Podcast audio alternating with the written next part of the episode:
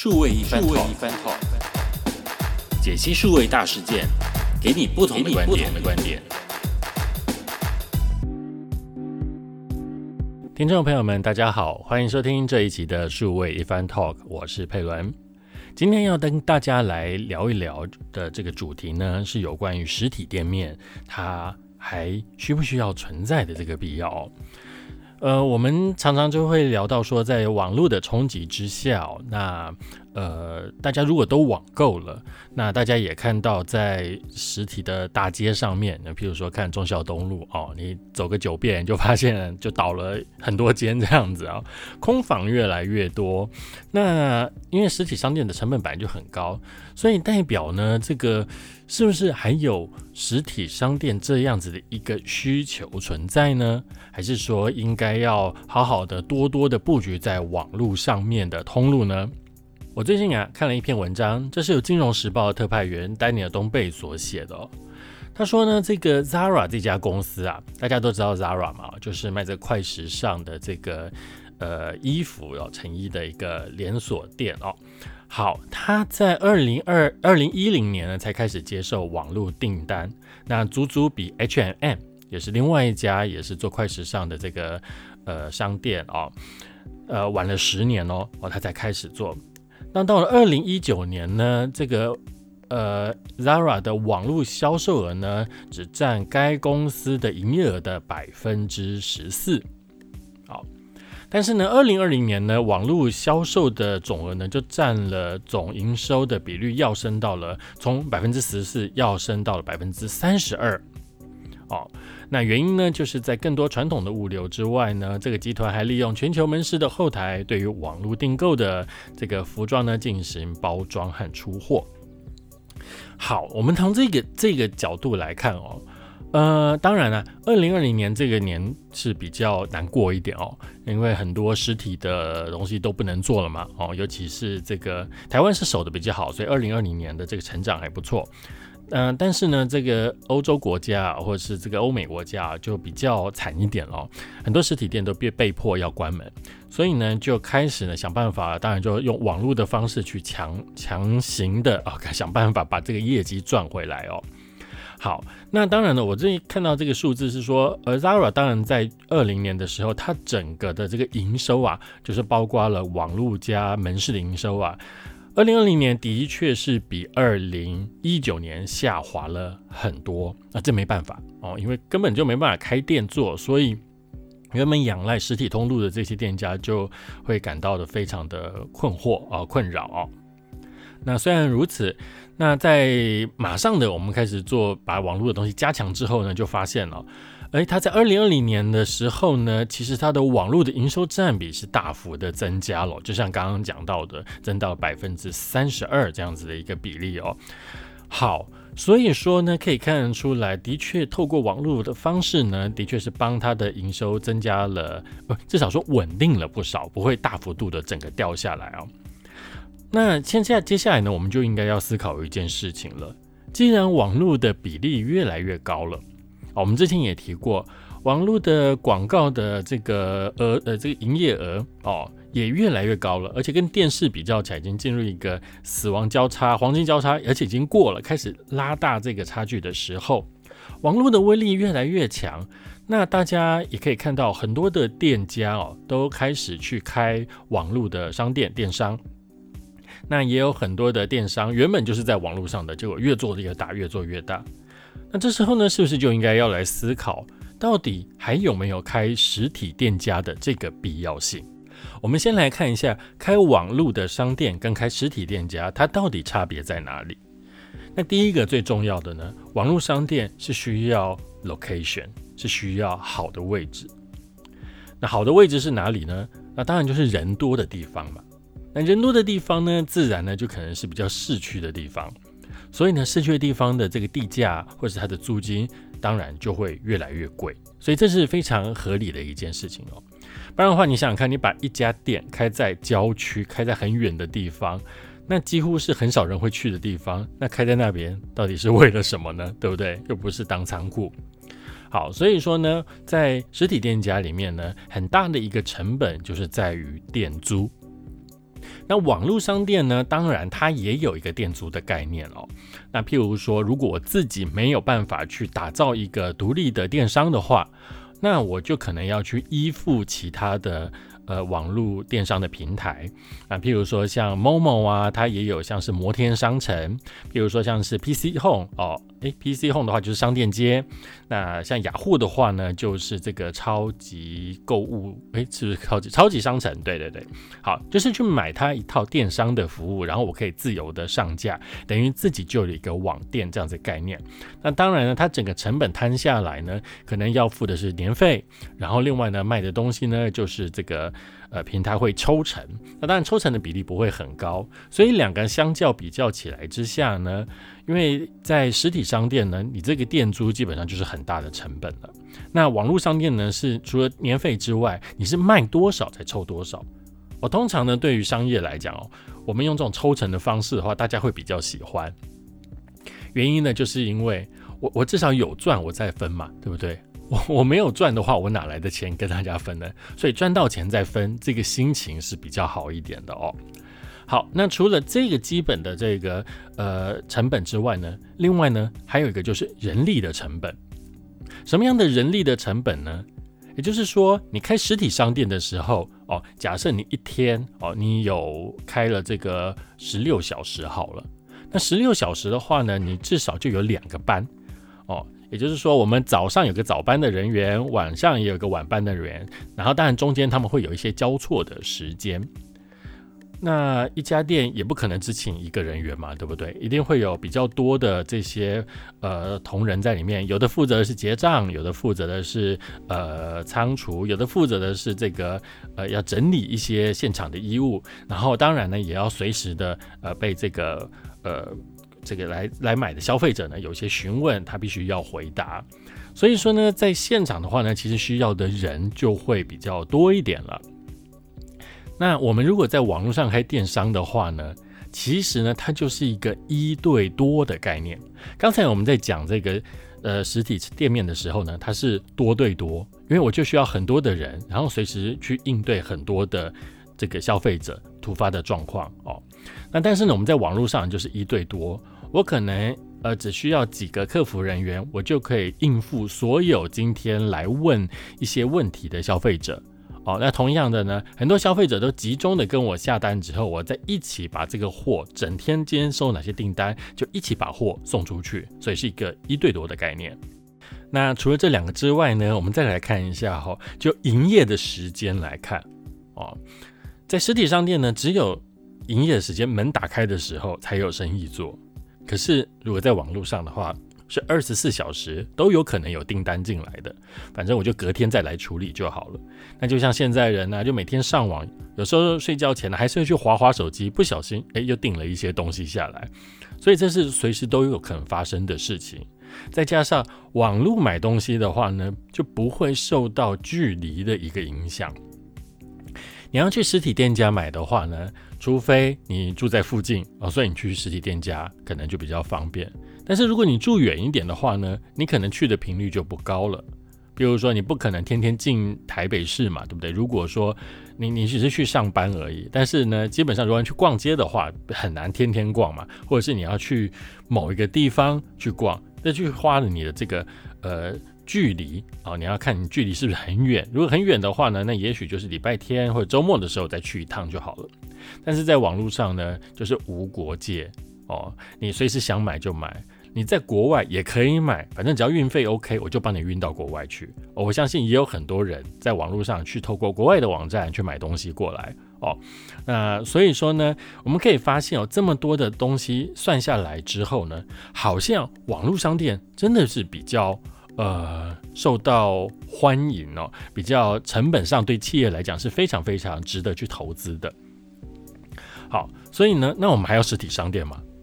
还要实体商店吗？这的确是好觉得说，哇，那既然我们比较起来嘛，对不对？我们整个分分析起来，胜胜胜胜胜哦，网络商店就一路胜，那我还要开这个实体商店干什么？对不对？但是呢，我们在做比较的时候呢，其实呢，有漏掉了一个很重要的关键。什么关键呢？就是人性的关键。好，什么叫做人性的关键呢？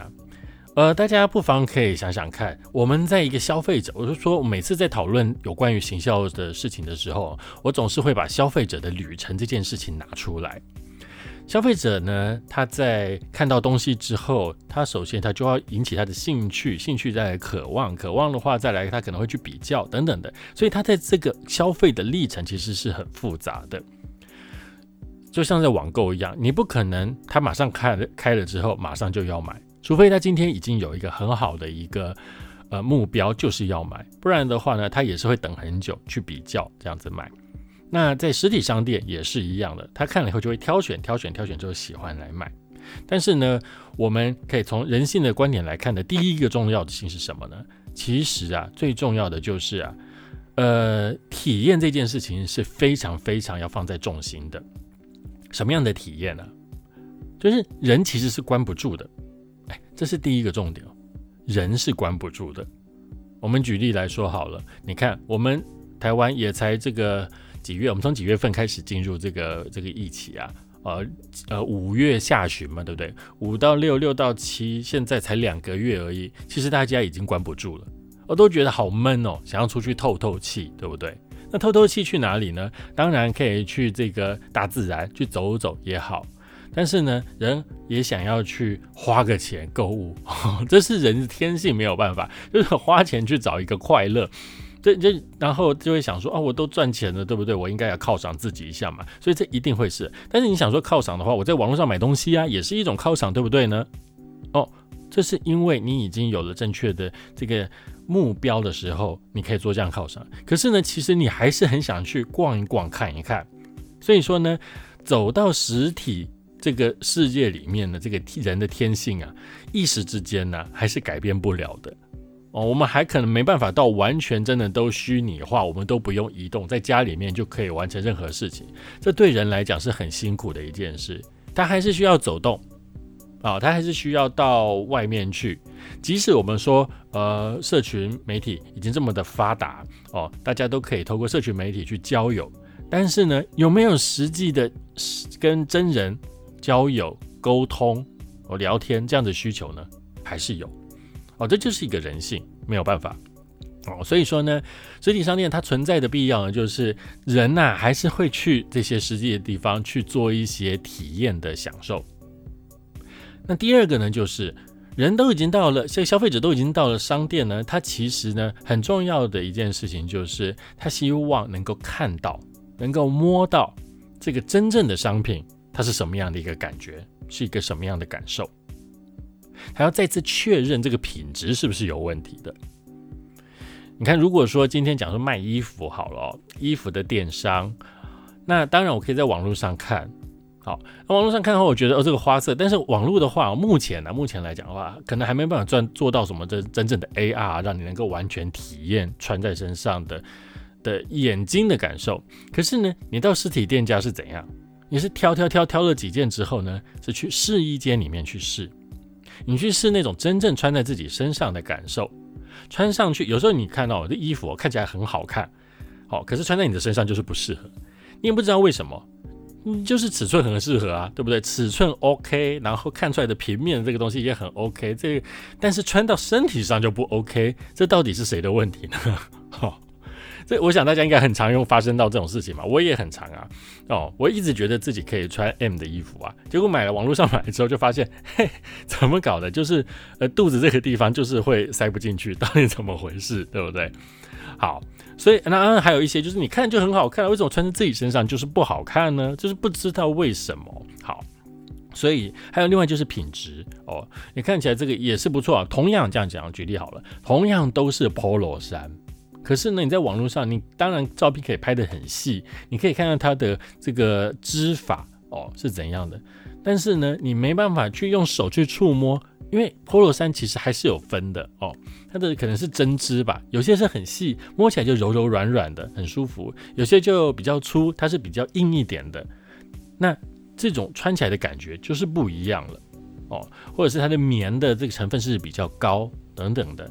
所以说呢，很多的东西都是要到现场看了之后，你挑挑挑，觉得这个喜欢，或者是你也会再挑一下，哎，里面有没有什么瑕疵，对不对？瑕疵的话，那很麻烦，回去的话还要再来这边退，太麻烦了。虽然说我们在线上买也可以退，可是你还是要去找人的，在就就是还要等时间，你没办法回家之后第二天就直接把它穿出去了，因为你就买到一个瑕疵的东西嘛。哦，所以说呢，所见即所得，这个品质的再确认是非常重要的，在实体来讲是很重要的一件事。第三个啊，就是制式规格的限制。哦，什么叫做制式规格的限制呢？那就像刚刚我讲的。我一直觉得我是 M 的这个型号哦，那我的鞋子我就觉得我的脚一直都是穿几几号的这个鞋，可是呢，为什么也看他那个呃对照表都没问题啊？哦，都没有问题啊，可是买来这么一穿就不对，对不对？那最常困扰的就是哦，明明是 M 号，为什么美国做出来的衣服就比较大？哦，啊，可能亚洲地方做出来的呢就刚刚好哦。所以呢，这时候我到底，譬如说我要去买美国的 size 的衣服的话，我到底要买哪个型号？这时候就会很困扰。那当然，每一家我不是说美国买的话就会有差别，即使是同样都在台湾贩售的商品，每一家它的版型还是有差别的。哦，所以说呢，它但是我们。受限于一些制式的规格的限制，譬如说 M 号，大家就会想，哦，M 大概就是怎么样的体型会穿的，可是穿下去你就不是 M，哦，但是你穿 L 的话，又发现哇，又太大，啊，这就很烦，就好像鞋子一样，你明明知道自己穿几号，可是呢，为什么穿进去就是不合脚？那有可能是前面的版型，譬如说亚洲人嘛，亚洲人的这个脚，这个是比较宽一点的，脚板比较宽一点的。所以你在穿鞋子的时候，就有很多很多可能出现的限制哦。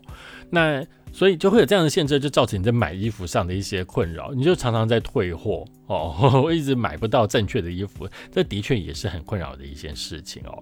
这种事后试穿跟事前试穿就确定就带走这种满意的感觉呢，就差很多了。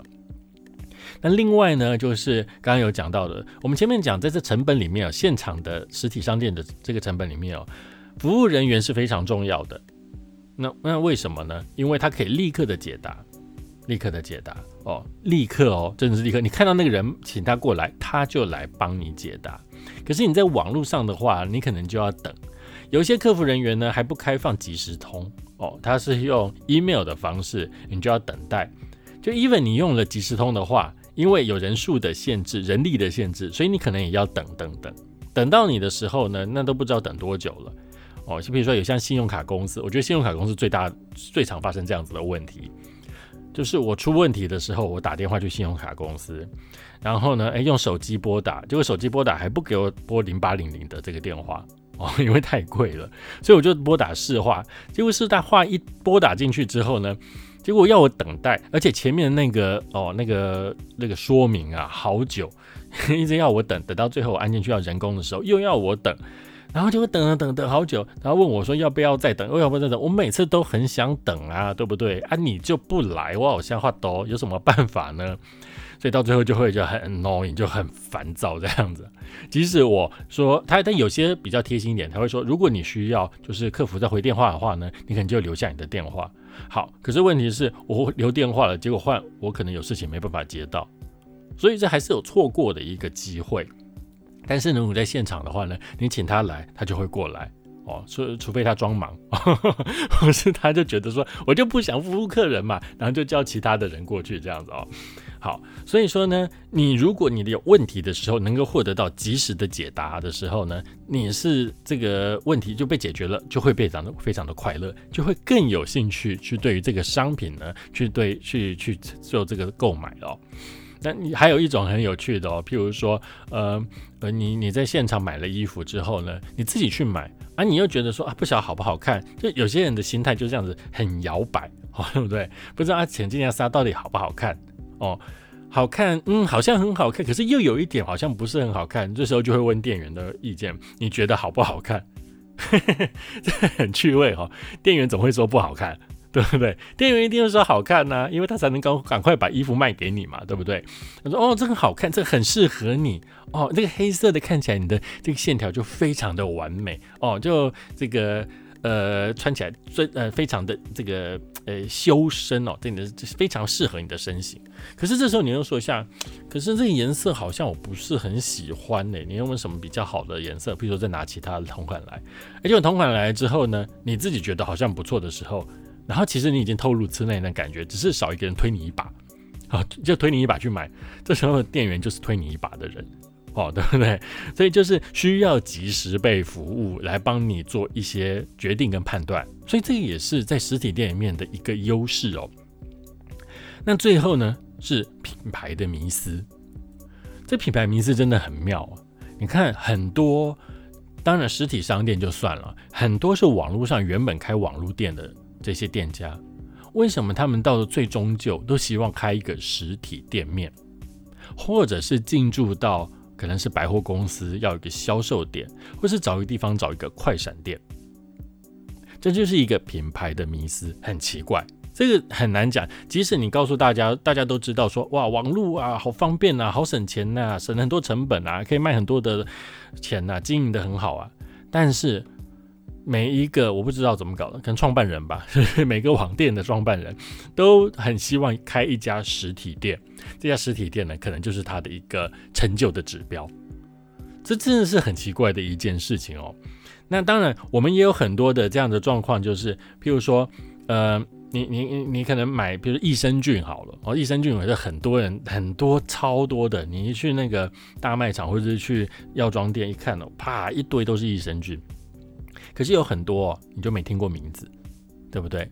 但是有些益生菌呢，它在电视上面它就会打广告，哦，打了广告之后，你进到店里面去看的时候，你就会觉得比较有信心，你就觉得哦，好像这个有看过广告，所以说呢，我就愿意去买。这就是一个品牌的迷思。哦，呃，最近大家应该都打疫苗嘛，对不对？打疫苗的时候，呃，最近比较缺货的是什么？打疫苗前呢，我们先准备嘛，对不对？可能要准备什么呃维他命 C 啊，准备什么呃这个呃运动饮料等等的。还有一个很重要的东西呢，就是感冒药。好，感冒药话，每个人都会说哦要准备普拿疼。好，结果普拿疼呢现在大缺货。好，那现在到了店里面的时候呢，你本来就指明说我要买普拿疼了，即使普拿疼的价格了比别人还要贵很贵一些哦，但是你还是觉得普拿疼应该比较好。那这时候呢，这个药房呢，这个药师人就跟你讲说，哎，这个现在大缺货呢，但是呢，我们有这个副厂的，或者有同样的一些这个成分的这个感冒药，你要不要试试看？那这时候在你心里的时候，你就会觉得它不是第一优先了嘛，对不对？他就没办法，你就会很犹豫，最后就不得不好吧？我想最想买的买不到，我只好买次厂。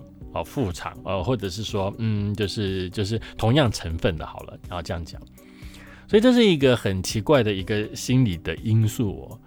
那最近我有一个心理因素，也是觉得很过不去的哦，就是，所以我之前不是说我我都有出出那个电子书嘛，就是有关社群行销的电子书，但是呢，在我的心里啊，我一直觉得出电子书，我们都讲数位的人呢，数位行销的人，当然觉得出电子书很棒很好，对不对？但是后来想一想呢，哎，这这是出一本实体书是更觉得呃有意思的一件事情。很多的网络作家，我相信大家都经常在网络上看小说哦，或者是看一些资料这一些文学作品。但是呢，这些小说家到最后呢，其实都很想要出一本实体的书。那出了一本实体的书有什么样的好处呢？